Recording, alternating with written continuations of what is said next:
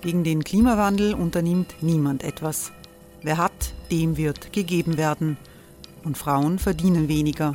War ja immer schon so. Man ärgert sich und macht weiter. Was aber, wenn nicht?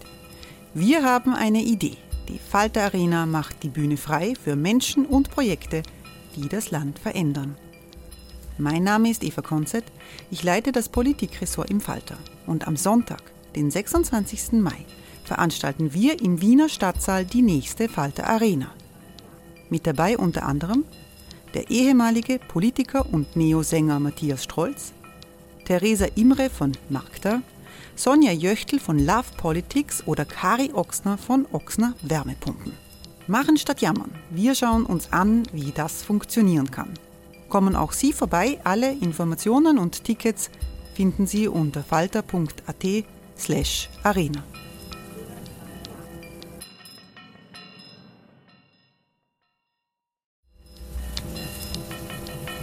slash arena. Falter-Podcasts werden durch Werbung unterstützt. Das hilft bei der Finanzierung unseres journalistischen Angebots. Als ein Kleiner war ich immer in der Badwanne, bis ich groß war. Und plötzlich schwimme ich in der kalten Donau und die Leute haben Angst vor mir. Aber zum Glück nicht alle. Ein paar haben mich geredet, weil sie gewusst haben. Er ist ein scharfer Zahn, aber ein guter Sö. Sie hörten Hans Krankel als Krokodil Bobby. Wir geben Tieren eine Stimme. Tierschutz Austria. Mehr auf tierschutz-austria.at. Falter Radio, der Podcast mit Raimund Löw. Sehr herzlich willkommen, meine Damen und Herren, im Falter Radio. Das Ibiza-Video mit Heinz-Christian Strache hat vor einem Jahr ein politisches Erdbeben ausgelöst. Die Republik wurde von der türkis-blauen Koalition befreit. Seit einer Woche untersucht der parlamentarische Ibiza-Untersuchungsausschuss die Hintergründe und was sonst noch alles aufzuklären ist rund um politische Korruption in Österreich. Falter-Chefredakteur Florian Klenk hat als erster Zeuge ausgesagt in diesem Ausschuss und äh, er beobachtet äh, all die Tage, äh, was bei den Sitzungen äh, zutage getreten ist, wie die Spitzenbeamten sich offenbar in einen offenen Krieg verhadert haben zwischen Innenministerium und Justizministerium rund um diese Korruptionsermittlungen. Ich begrüße Florian Genk im Homeoffice vor seinem Mikrofon sehr herzlich. Hallo. Hallo, Raimund. Wo hat denn diese äh, Untersuchung stattgefunden und wie war genau die Atmosphäre? Man sieht ja im Fernsehen immer nur kurze Ausschnitte. Also die, das hat insgesamt haben vier Tage stattgefunden. Es ist in der Hofburg in einem eigentlich relativ kleinen Raum. Die äh, Journalisten und Journalistinnen haben ein paar Sitzplätze im Hintergrund. Es gibt aber eigene Presseräume, die aber ein bisschen eng und stickig sind. Da hat es am Anfang ähm, ein paar Wickel gegeben, dass man gesagt haben, das ist Kleinwalsertal 2, weil alle so aufeinander geklebt sind. Und als Auskunftsperson äh, sitzt man hinter einer Glasscheibe. Äh, zur Linken sitzt der, der Verhandlungsleiter Wolfgang Sobotka, dann die, der sogenannte ähm, Verfahrensanwalt neben einem. Das ist die Person, die einen beschützen soll vor allzu übergriffigen Fragen, die auch immer wieder kommen. Mich zum Beispiel hat man immer gefragt, wer meine Quellen sind und warum ich Dinge nicht schreibe und andere schon. Und das geht aber die Abgeordneten eigentlich nichts an. Und dann sitzt man dort fast drei Stunden, die Zeit vergeht relativ schnell und man wird von den Abgeordneten regelrecht geröstet. Wer das nachlesen will, das Protokoll ist mittlerweile auf der Homepage des Parlaments nachlesbar. Das sind dann 60 Seiten äh, schöne, äh, eine schöne Einvernahme, wo man alles nachlesen kann, was auf dem Video drauf ist. Und äh, das Spannende war aber weniger meine Aussage, sondern das Spannende waren die nachfolgenden Tage. Es ist äh, eigentlich einer der spannendsten Urausschüsse, ähm, der wirklich Einblicke gibt in eine in, in das Funktionieren der Republik. Und das hat mehrere Gründe. Äh, der erste Grund ist, dass man wirklich wie äh, ein Historiker oder eine Historikerin nachlesen kann in den alten Schriftrollen der Herrschenden, nämlich in den Chats und in den E-Mails, die beschlagnahmt wurden und wirklich sozusagen live dabei ist, wie Posten vergeben werden, live dabei ist, wie äh, Minister mit Konzernbossen reden, wie die Konzernbosse hinter dem Rücken über die Minister reden. Also man hat wirklich so einen Einblick, der jetzt abseits jeglicher strafrechtlichen Ermittlung einmal ein Sittenbild gibt. Das ist das eine. Das zweite ist, man hat einen Einblick bekommen, wie dreist eigentlich Geld vom Glücksspielkonzern Novomatic an die FPÖ geflossen ist. Nämlich, äh, wir haben äh, den Abgeordneten Chunk hören können, der wirklich äh, sozusagen konfrontiert wurde damit, dass er auf der einen Seite äh, Vorsitzender eines Vereins ist, der als äh, Vereinsvorsitzender dann beschlossen hat, dass der Verein seinen Sitz in der Anwaltskanzlei des Herrn äh, Abgeordneten hat und dort 3000 Euro pro Monat zahlt und 50.000 Euro für seine Arbeit für den Verein. Und dieser Verein hat als einen der Hauptsponsor eben die Novomatic. Also über diesen Umweg des Vereins ist der Herr Abgeordnete doch zu einigem Geld gekommen. Und das Dritte und finde ich sozusagen für die Republik am wichtigsten ist, man hat Einblick bekommen, wie die Antikorruptions-Elite-Einheit WKStA, die Wirtschafts- und Korruptionsstaatsanwaltschaft, das ist ein Trupp von 40, 50 speziell ausgebildeten Oberstaatsanwälten, ähm, beschrieben hat, ihre Zusammenarbeit mit der Polizei, aber auch umgekehrt hat man Einblick bekommen, wie die Polizei sozusagen ihre Zusammenarbeit mit dieser Behörde beschreibt. Und das die ist Zusammenarbeit ist ja ein bisschen ein, ein, ein optimistischer genau. Ausdruck. In Wirklichkeit genau. scheinen die dort vor dem Ausschuss ja mehr gegeneinander genau. ausgesagt zu haben, als, äh, als, als, als, dass man das Gefühl bekommt, dass die ziehen an einem Strang. Das ist das große Thema in den Zeitungen auch äh, dieser Tage. Aber lass uns einmal noch zurückkommen also zum, zum Kern. Ist etwas Neues herausgekommen in der Frage, ob diese Ankündigungen im Ibiza Video, dass man äh, diese und jene Dinge tut, um, um zu Geld zu kommen, also die Ankündigungen der Korruption, dass das auch tatsächlich dann passiert ist, in dem Augenblick, wie die FPÖ in die Regierung gekommen ist. Du hast den, den Fall des Abgeordneten Chunk erwähnt. Ist das auch in anderen Bereichen jetzt schon äh, erkennbar? Ja, da ist wirklich viel, viel mehr von dem passiert, als man bisher vermutet hat.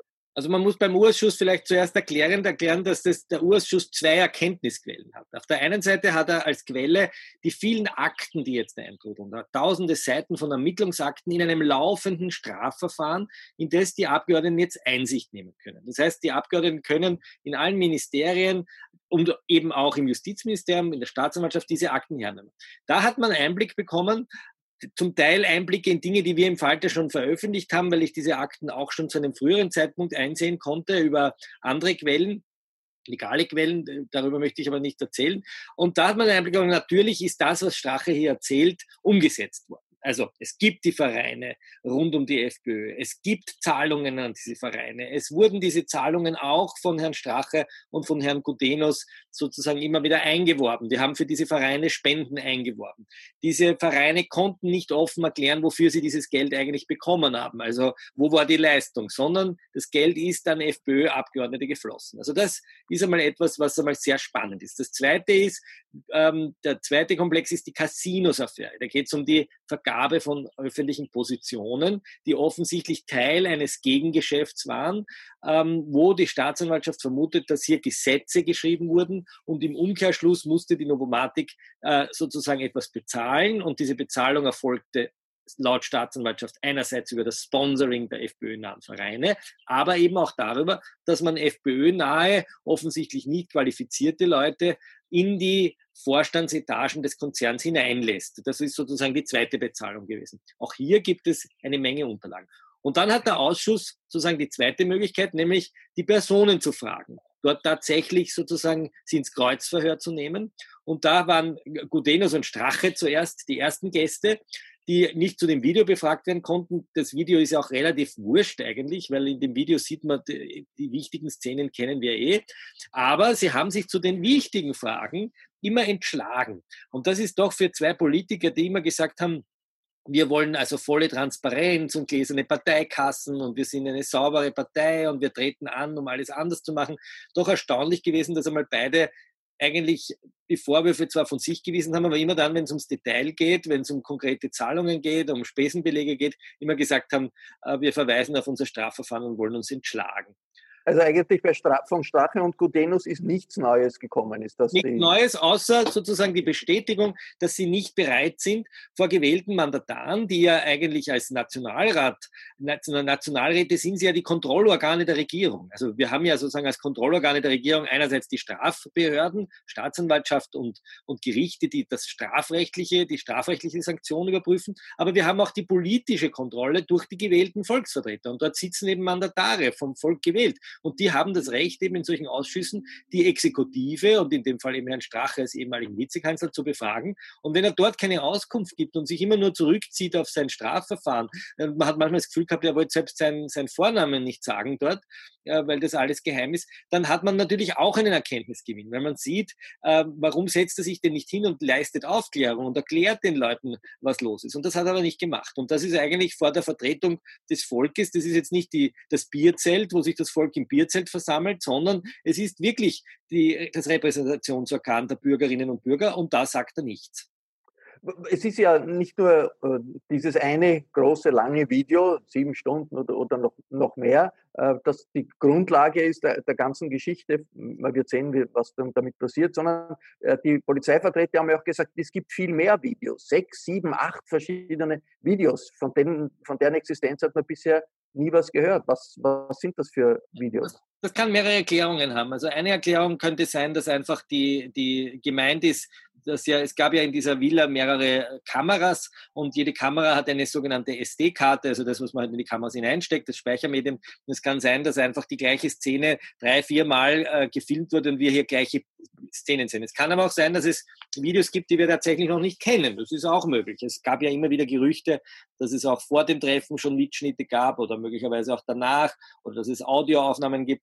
Das, das wissen wir im, im Detail noch nicht, weil das ist noch nicht veraktet. Und da kommen wir sozusagen in den in den Bereich, den das, äh, die, die Wirtschafts- und Korruptionsstaatsanwaltschaft so empört, aber auch die Opposition, nämlich, dass diese Unterlagen, die am 21. April beschlagnahmt wurden in der Früh, nicht äh, dem, den Justizbehörden, aber oder nicht der Korruptionsbehörde und auch nicht dem Nationalrat vorgelegt wurden. Daher wissen wir es nicht. Das hat dann wirklich zu einem großen Clinch geführt zwischen den Vertretern ja. des Innenministeriums und den Vertretern des Justizministeriums. Die, dort zwei Staatsanwaltschaften, die Korruptionsstaatsanwaltschaft und dann die normale Staatsanwaltschaft. War dieser Clinch in diesem Ausmaß zu erwarten? Man hatte vorher schon gewusst, dass es Spannungen gibt, aber offener Krieg war das zu erwarten? So offen habe ich den Krieg nicht erwartet. Ähm, aber man muss vielleicht erklären, dass das, ich, stö, ich stoße mich immer daran, wenn in den Medien sozusagen vom Hickhack oder vom Kleinkrieg, ich glaube, man muss es aus der, aus der Flughöhe betrachten und sagen, was ist relevant für diesen Krieg? Warum muss uns der interessieren? Das ist ja nicht sozusagen der Polizeikommissar Pilch aus dem Kottern, der da mit dem Lukas Resitaretz, dem Adolf Kottern streitet, weil sie beide eitel sind und irgendwelche Erfolge haben, sondern hinter diesem Kampf steht etwas ganz Grundsätzliches, nämlich die Frage, wie unabhängig soll eine Justizbehörde sein, wenn sie gegen politische Organe ermittelt. Und diese Frage hat sich sehr früh entzündet in der Wirtschafts- und Korruptionsstaatsanwaltschaft, weil die haben ein anonymes Mail bekommen ähm, ich glaube es war im August, ähm, kam ein E-Mail, wo äh, ein, ein, Hinweisgeber, man vermutet, dass es jemand aus dem FPÖ-Milieu, aus dem Innenministerium sein könnte, gesagt hat, Vorsicht, die Beamten, die da in dieser sogenannten Soko-Tape, also Sonderkommission Band, äh, aufs Videoband, die dort ermitteln. Wie viele Leute sind das im Ja, das ist äh, insgesamt eine, ich weiß jetzt nicht die genaue Zahl, aber die, die dort genannt waren, das war eine Gruppe von fünf, sechs Leuten. Vorsicht, diese Ermittler, die sind äh, ÖVP-Mitglieder und die sind Teil der ÖVP-Gewerkschaft und die sind Teil eines, eines Freundeskreises.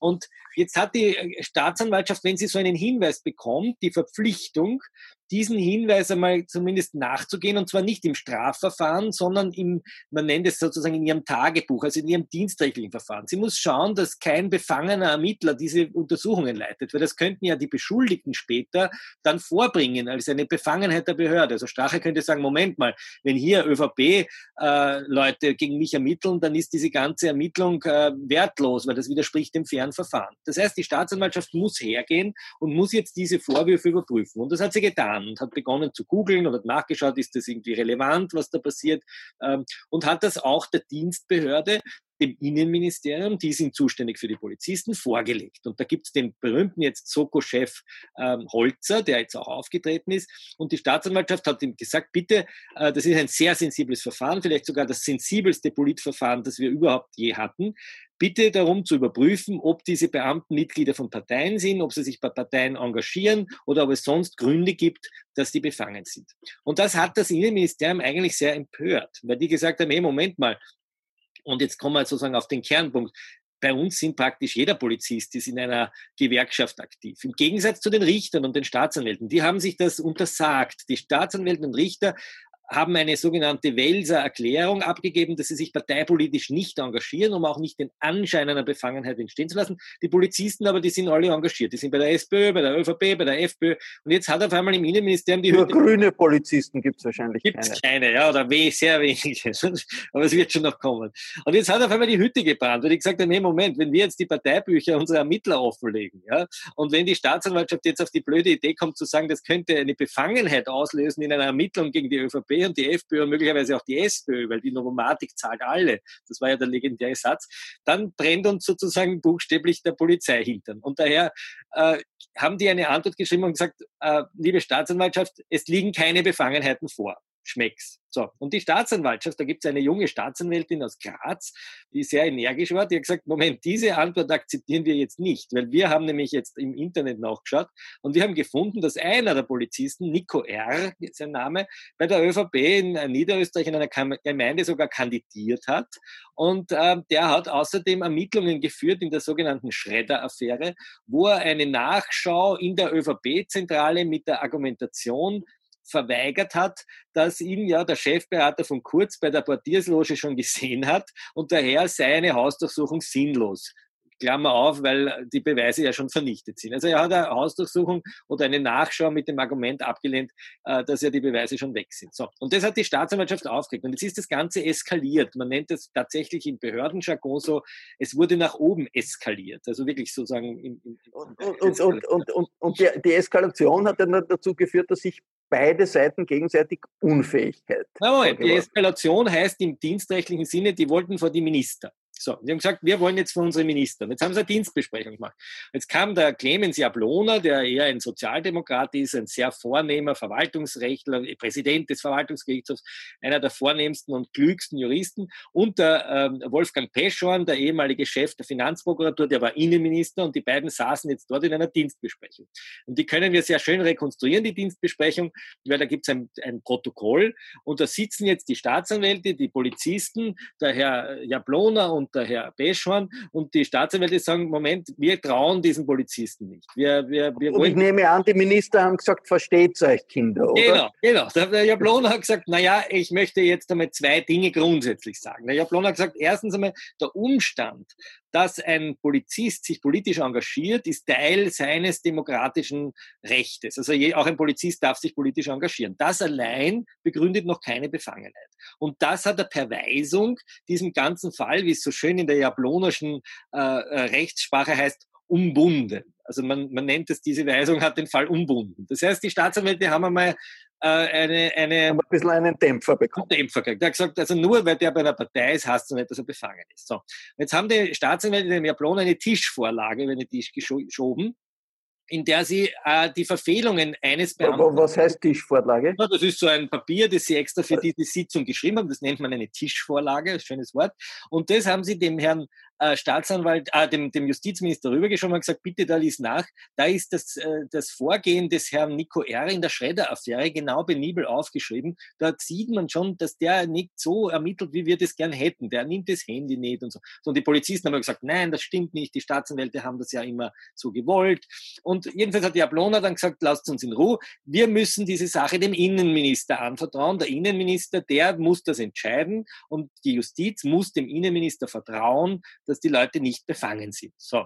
Und der Innenminister hat gesagt, die Leute sind nicht befangen. So, also, und das war alles in der Übergangsregierung, also ja, vor genau. der jetzigen Regierung. Genau. Also im Grunde genommen hat Jablona gesagt... ziemlich lang her, dieser Wickel. Dem Sommer. Da hat, der, da hat der Wickel angefangen. So.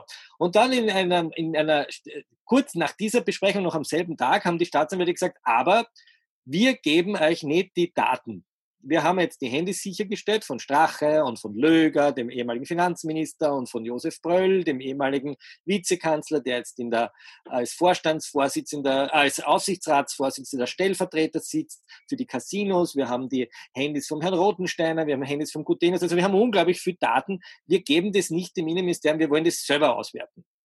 Zweiter. Da haben Sie aber, sagt das Innenministerium, ein bisschen Schwierigkeiten gehabt, dass Sie das nicht so gut können. Nicht? Wenn ich das genau. richtig verfolgt habe, denn Genau, wie viele politisch Interessierte ist ja ein, ein, ein ziemliches Showdown. Genau. Die Innenministerium gesagt, die haben es versucht, aber haben es nicht zusammengebracht, die lieben Herr Staatsanwälte. Nein, das hat, das hat zwei Aspekte gehabt. Also wir müssen wieder unterscheiden zwischen der äh, Beschlagnahme, also zum Beispiel eine kleine Episode, weil man hat Straches Handy beschlagnahmt und das Handy war entsperrt. Ähm, gerüchteweise haben sie es entsperrt, indem sie es ihm vors Gesicht gehalten haben und es hat sich sozusagen entsperrt mit dem Face ID und dann hat sich es aber wieder gesperrt und wenn es aber mal gesperrt ist, ist es besonders blöd, weil dann kann man es mit Fernlöschung löschen, also da hat es so Wickel gegeben. Aber jedenfalls, um zurückzukehren, die Staatsanwälte haben gesagt, wir wollen nicht, dass das die Polizei macht, wir vertrauen denen nicht so wirklich, außerdem brauchen die so lange, wir wollen das selber machen. Wir haben einen IT-Experten und jetzt nenne ich dessen Namen, das ist der Matthias Burkhardt, der wird dann auch gleich in Erscheinung treten im Ausschuss. Und dieser IT-Experte, der hat alle möglichen äh, Lizenzen und Prüfungen gemacht, der kann das, der wertet das mit unseren hausinternen Leuten aus. Also die haben wieder ein zweites Zeichen der Unabhängigkeit gesetzt. Sie haben gesagt, wir wollen nicht nur befangene Ermittler haben oder Partei, Ermittler, die bei einer Partei sind, wir wollen auch die Beweise selber anschauen weil wir glauben, ihr macht das nicht richtig. So, zweite Watschen. Wieder ein Kulturbruch. Polizei schaut langsam ziemlich verschnupft ein und es gibt eine richtige Streiterei. Das Interessante ist, dass im Justizministerium die Oberen, der Sektionschef Pilnacek, aber auch der Oberstaatsanwalt Fuchs, gesagt haben, Leidl, das muss die Polizei machen. Das heißt, wir haben nicht nur einen Wickel zwischen dem Innenministerium und dem Justizministerium, sondern wir haben offenbar auch einen Wickel innerhalb des Justizministeriums zwischen der Korruptionsstaatsanwaltschaft und der normalen Staatsanwaltschaft, genau. wenn man will. Und genau. da haben offensichtlich die Justizminister, weder der Justizminister Jablona noch heute die Justizministerin, die grüne Justizministerin Sadic, geschafft, das irgendwie auf die Reihe zu bringen. Oder ist nicht ein wahnsinnig gutes Zeichen für das Funktionieren dieser höchsten Stellen des Staatsapparats, ja, oder? Das spielt jetzt sozusagen, das ist die Kulisse der Entmachtung auch des Sektionschefs Pilnacek. Sektionschef Pilnacek und die Wirtschafts- und Korruptionsstaatsanwaltschaft, die stehen sozusagen in einem richtig offenen Krieg. Wir erinnern uns an die Eurofighter-Geschichte, die legendäre Dienstbesprechung, da schlaugt es. Auch da haben die Korruptionsermittler schon aufbegehrt lustigerweise genau das gleiche Team. Die haben intern auch den Spitznamen die Fantastischen Vier, so nennt man die mittlerweile, die Fanta Vier, so werden die genannt. Und schon da haben die aufbegehrt, haben gesagt, wir wollen den Eurofighter-Akt nicht einfach einstellen oder das schlagen, wir wollen das jetzt ordentlich ermitteln. Der ist jahrelang schlecht geführt worden. Wörtlich in der Dienstbesprechung haben sie den Akt genannt, einen Scheißakt, einen Super-GAU, also da ist es richtig derb zugegangen. Also wir haben da unten vier Leute sitzen. Wenn man das jetzt ins Mediensystem übertragen würde, wir haben da Art Investigativdienst.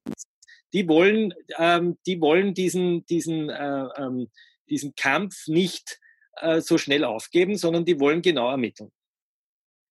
Jetzt ist die, nur zur Erklärung, ist die Korrupt Korruptionsstaatsanwaltschaft, diese ein bisschen in manchen Darstellungen sind das ein bisschen die Guten. Ja? Also die sind, äh, die wollen sich nicht von der äh, Politik vereinnahmen lassen, die wollen sich nicht vom traditionellen Establishment vereinnahmen lassen, aber das ist ja gleichzeitig auch die Korruptionsstaatsanwaltschaft, die zum Beispiel äh, vor einem Jahr grünes Licht gegeben hat bei der Hausdurchsuchung äh, gegen den äh, Geheimdienst, gegen das genau. BVD. Also so ganz äh, genau. Na, jetzt wird Ordnung scheint dort auch nicht alles genau. zu sein. Jetzt, sage ich jetzt nur als, als Beobachter, genau. aber nicht Kenner dieses Bildes. Ja, das sage ich auch als jemand, der über diese BVD-Affäre ja sehr ausführlich berichtet hat. Genau das ist der Wundepunkt, die Achillesferse des äh, Siegfried äh, WKSDA. Die haben da oben tatsächlich dieses kleine Plättchen auf der Schulter kleben, da steht BVD-Affäre drauf. Was ist da passiert?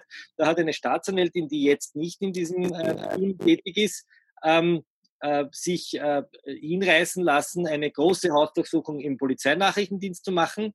Und jetzt muss man aber fairerweise dazu sagen, die Gerichte haben das genehmigt. Also die, das Gericht erster Instanz, ein Richter, hat diese Hausdurchsuchung abgestempelt.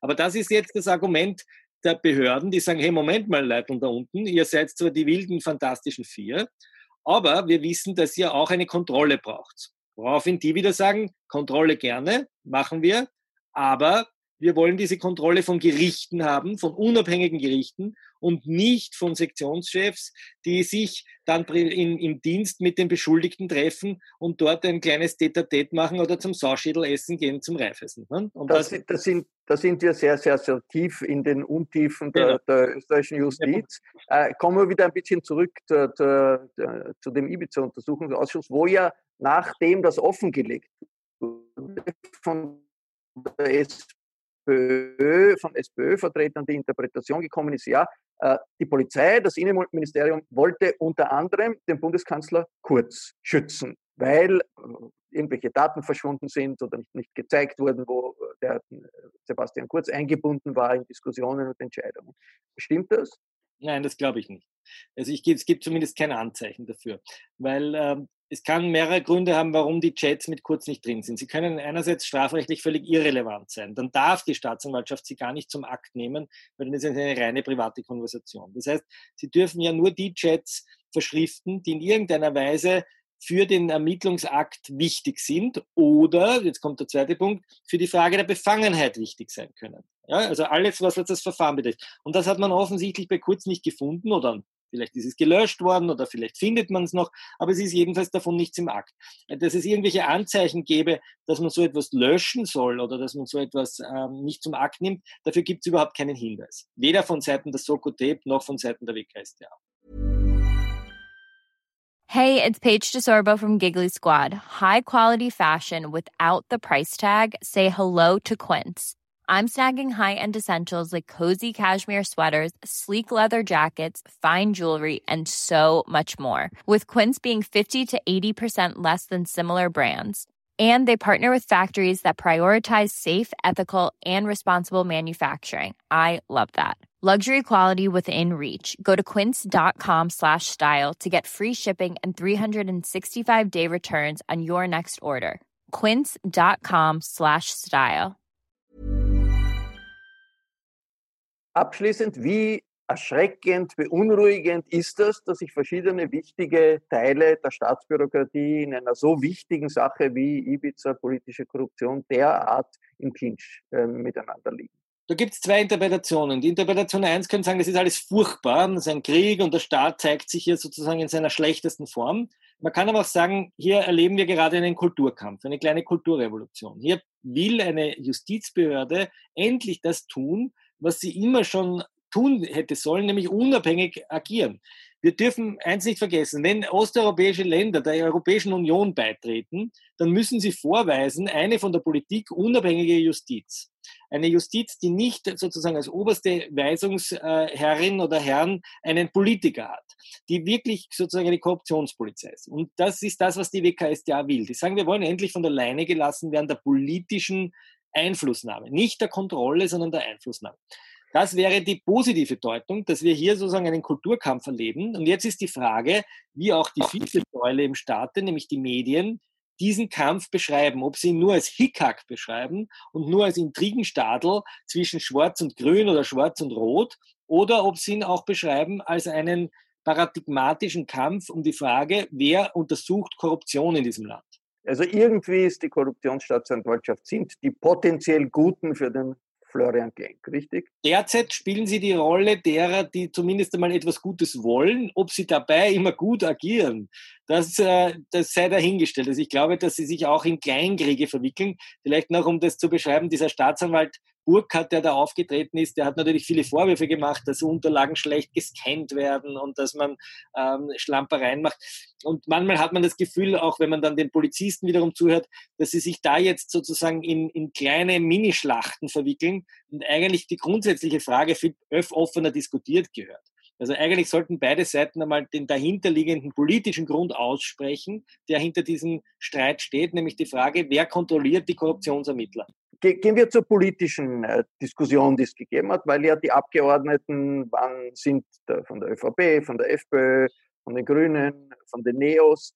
Wie sind die Fraktionen vorgegangen? Mich interessieren einmal die Grünen, die ja auf der einen Seite als, als Aufdecker für, für Sauberkeit immer gestanden sind, aber jetzt in der Koalition mit der ÖVP sind. Hat sich das irgendwie ausgewirkt im, im, im Vorgehen der grünen Abgeordneten? Die Grünen haben zwei jungen Newcomer dort sitzen, den äh, Herrn Stöckmüller, Abgeordneten Stöckmüller und die Abgeordnete Tomaselli, ähm, die das eigentlich sehr beherzt machen. Also das ist nicht so, dass die jetzt im entscheidenden Moment still sind, sondern im Gegenteil, ähm, die, die, durchaus, die rösten durchaus äh, die dort Sitzenden und versuchen sozusagen hier ihre Arbeit ordentlich zu machen.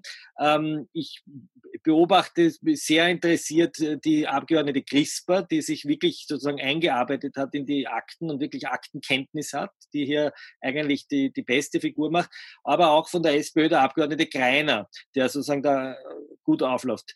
Selbst die FPÖ, die manchmal vielleicht ein bisschen abwegige Fragen stellt, ist gut vorbereitet. Also zum Beispiel der Umstand mit diesem geschwärzten Dokument, den hat der Abgeordnete Graf vorgebracht. Also man hat schon das Gefühl, dass die dort jetzt nicht sitzen und die Füße ausstecken. Der Einzige, der mich sozusagen äh, ein bisschen erheitert hat, war der Abgeordnete Gerstl von der ÖVP, der ein, ein ehemaliger Polizist ist und äh, eigentlich beim Innenministerium beschäftigt war lange, der immer wieder sozusagen Fragen gestellt hat, also wo die Journalisten das Zeug her haben. Das war ein bisschen abwegig, aber er hat den entscheidenden Vorschlag gemacht, den ich super finde, nämlich, dass man eine direkte Gegenüberstellung zwischen WKSDA und Soko im Ausschuss vornehmen soll. Das fände ich eine ziemlich, eine ziemlich gute Idee. Der, der Vorsitzende ist, ist, ja Parlamentspräsident Sobotka, der aber auch, wenn ich die Zeitungen verfolge, in eine, plötzlich in eine Situation gekommen ist, die nicht wahnsinnig angenehm für ihn war. Was war da los?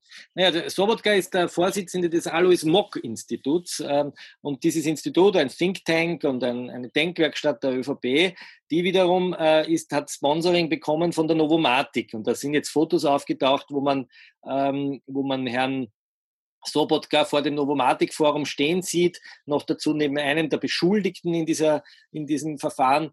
Und äh, das ist etwas, was, ähm, was sozusagen für Erheiterung gesorgt hat, dass äh, der Vorsitzende des Urschusses gleichzeitig auch der Vorsitzende eines Vereins ist oder eines Instituts, das Sponsorgelder bekommen hat.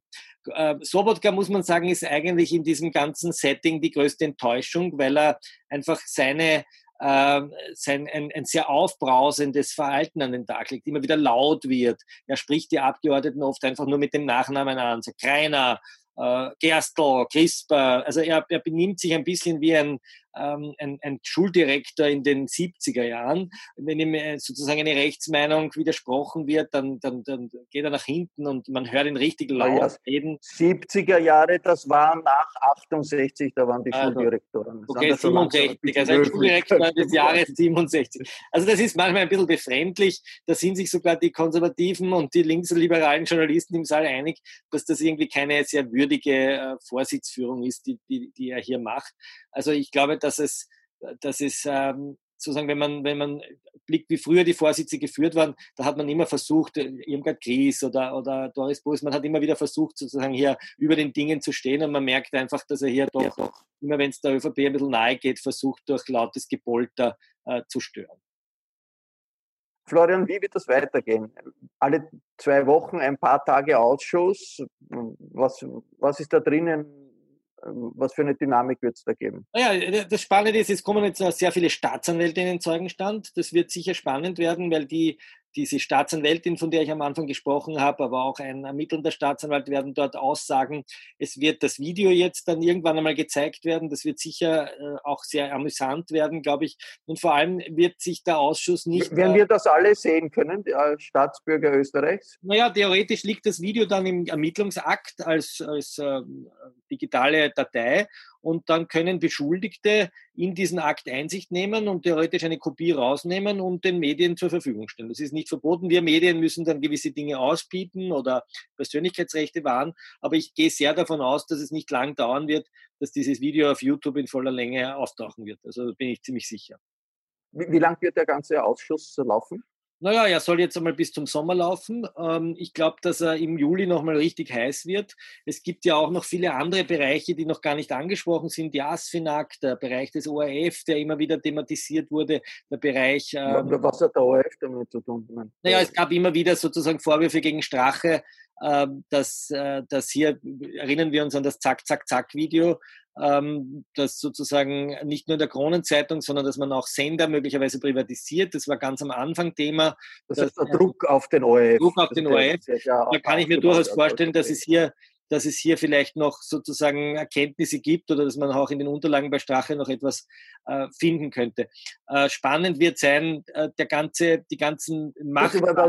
Das ist, das ist ja keine Spezialität des, äh, des, des Strache ge gewesen, gegen den ORF vorzugehen. Ich darf nur äh, persönlich aus der Erinnerung sagen, in den vielen Jahren, in denen ich im ORF tätig war, glaube ich, äh, die FPÖ FPÖ, angefangen von Haider, hat drei, zweimal, dreimal meinen sofortigen Ausschluss von der Berichterstattung verlangt. Da haben sich aber immer die, die Generaldirektoren äh, gegen mich gestellt und die FPÖ hat das dann auch äh, hinter mich gestellt, die äh, Generaldirektoren gegen die FPÖ gestellt und die FPÖ hat das dann auch äh, vergessen. Und drei Tage später haben sie wieder angerufen und gesagt, sie möchten in die ZIP 2. Also das ist, da ist ein starke, starkes Element der Kontinuität offenbar.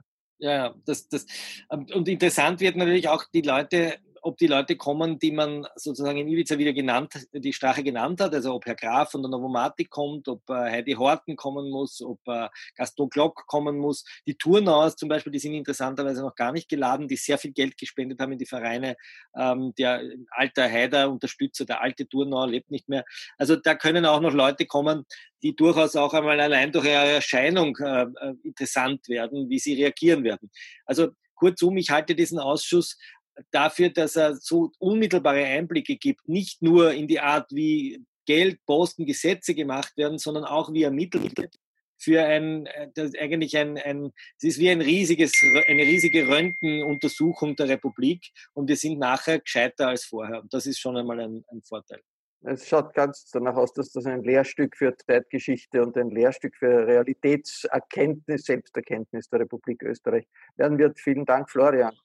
Dankeschön. Insights aus der ersten Woche des Parlamentarischen Untersuchungsausschusses, die man zum Verständnis der österreichischen Innenpolitik ganz dringend braucht. Das war ein Falterradio äh, zum äh, Ablauf der bisherigen Verhandlungen in diesem Untersuchungsausschuss. Alles, was Sie äh, wissen wollen, jede Woche, was passiert in diesem Bereich, können Sie im Falter lesen, jede Woche. Daher an dieser Stelle wie immer die Empfehlung, Florian Klenk äh, deckt auf, vor allem, aber nicht nur im Falter. Der Goldenberg betreut die Technik. Ich verabschiede mich bis zur nächsten Folge.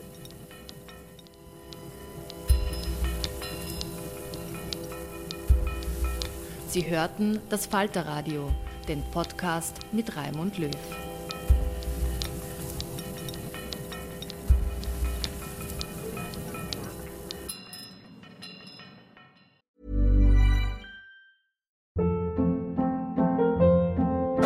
Hold up. What was that? Boring. No flavor. That was as bad as those leftovers you ate all week. Kiki Palmer here, and it's time to say hello to something fresh and guilt-free. Hello Fresh. Jazz up dinner with pecan-crusted chicken or garlic butter shrimp scampi. Now that's music to my mouth. Hello Fresh. Let's get this dinner party started. Discover all the delicious possibilities at hellofresh.com. Planning for your next trip? Elevate your travel style with Quince. Quince has all the jet setting essentials you'll want for your next getaway, like European linen, premium luggage options, buttery soft Italian leather bags, and so much more. And is all priced at 50 to 80% less than similar brands. Plus, Quince only works with factories that use safe and ethical manufacturing practices. Pack your bags with high-quality essentials you'll be wearing for vacations to come with Quince. Go to quince.com/pack for free shipping and 365-day returns.